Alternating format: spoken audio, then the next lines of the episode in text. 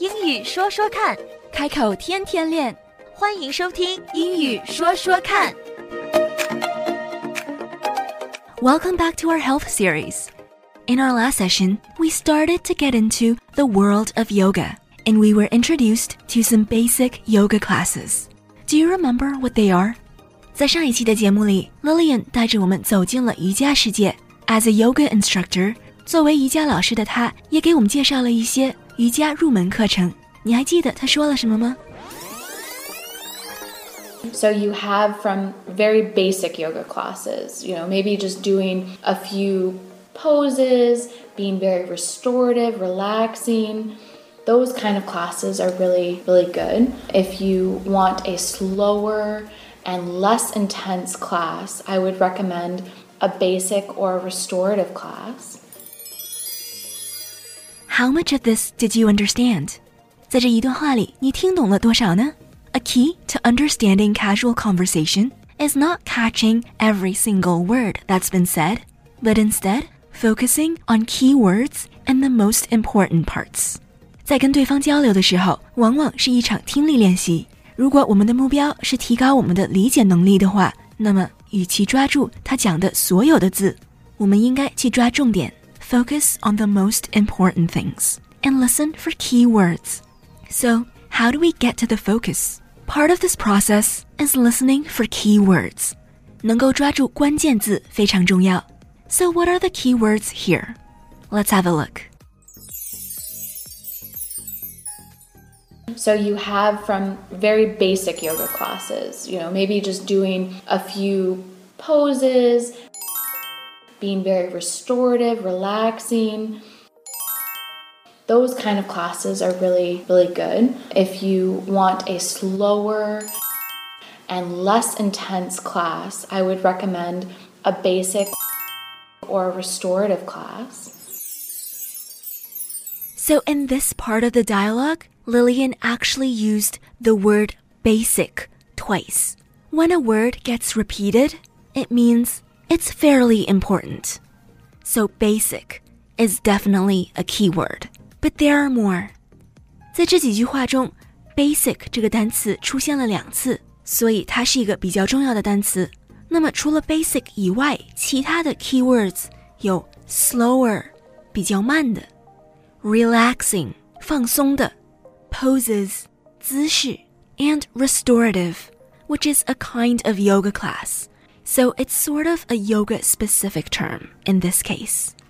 还有 restorative 这个单词，它有恢复性的意思，可是在这里它修饰的是一种比较初级的瑜伽课程。那么，即便当我们听不懂 restorative 这个单词是什么意思的时候，从其他的关键词语上来看，slower 比较慢的，basic 基础的，less intense 不是那么强烈的，relaxing 放松的，这些单词其实都是在告诉我们，一个 restorative class 是一个比较 basic、比较初级的课程。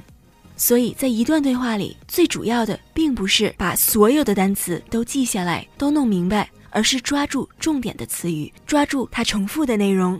Understanding key words is the key and also the first step to understanding the overall message. 掌握到了关键的词语，也就是了解对话内容的第一步。那么，在形容完了初级课程之后，Lillian 又说了些什么呢？ For a more intermediate class, I would recommend doing more vinyasas, like doing a sun salutation. You know, you're standing and then you bend forward and then you step back into your downward facing dog and go through plank position, go through chaturanga dandasana. So you would lower down slowly through your plank position into upward facing dog, which is basically arching your back and looking up and then you would push back into downward facing dog. So, this part of the dialogue is a little bit more elaborate than before. But again, locating the keywords is the first step. 我们先听一听关键词都有哪些呢？ For a more intermediate class, I would recommend doing more vinyasas, like doing a sun salutation. You know, you're standing and then you bend forward and then you step back into your downward facing dog and go through plank position, go through chaturanga dandasana. So you would lower down slowly through your plank position into upward facing dog, which is basically arching your back and looking up. And then you would push back into downward facing dog. 在这里，dog 它虽然是在形容狗，但是它形容的只是这种姿势，而不是真正的动物。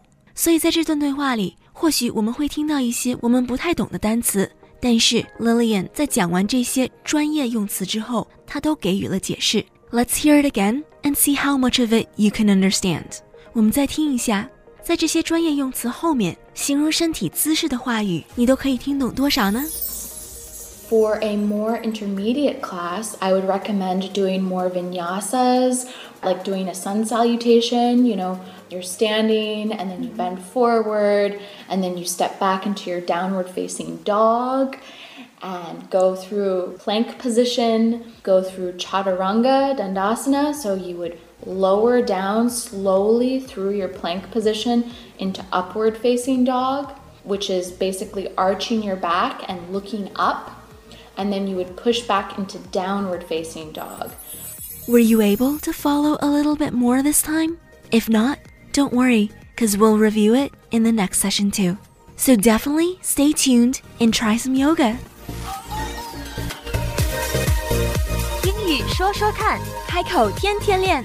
That's all for now. 今天的节目就到这儿，我们下期节目再会，Don't forget to practice. 不要忘记练习呀。拜拜。拜拜。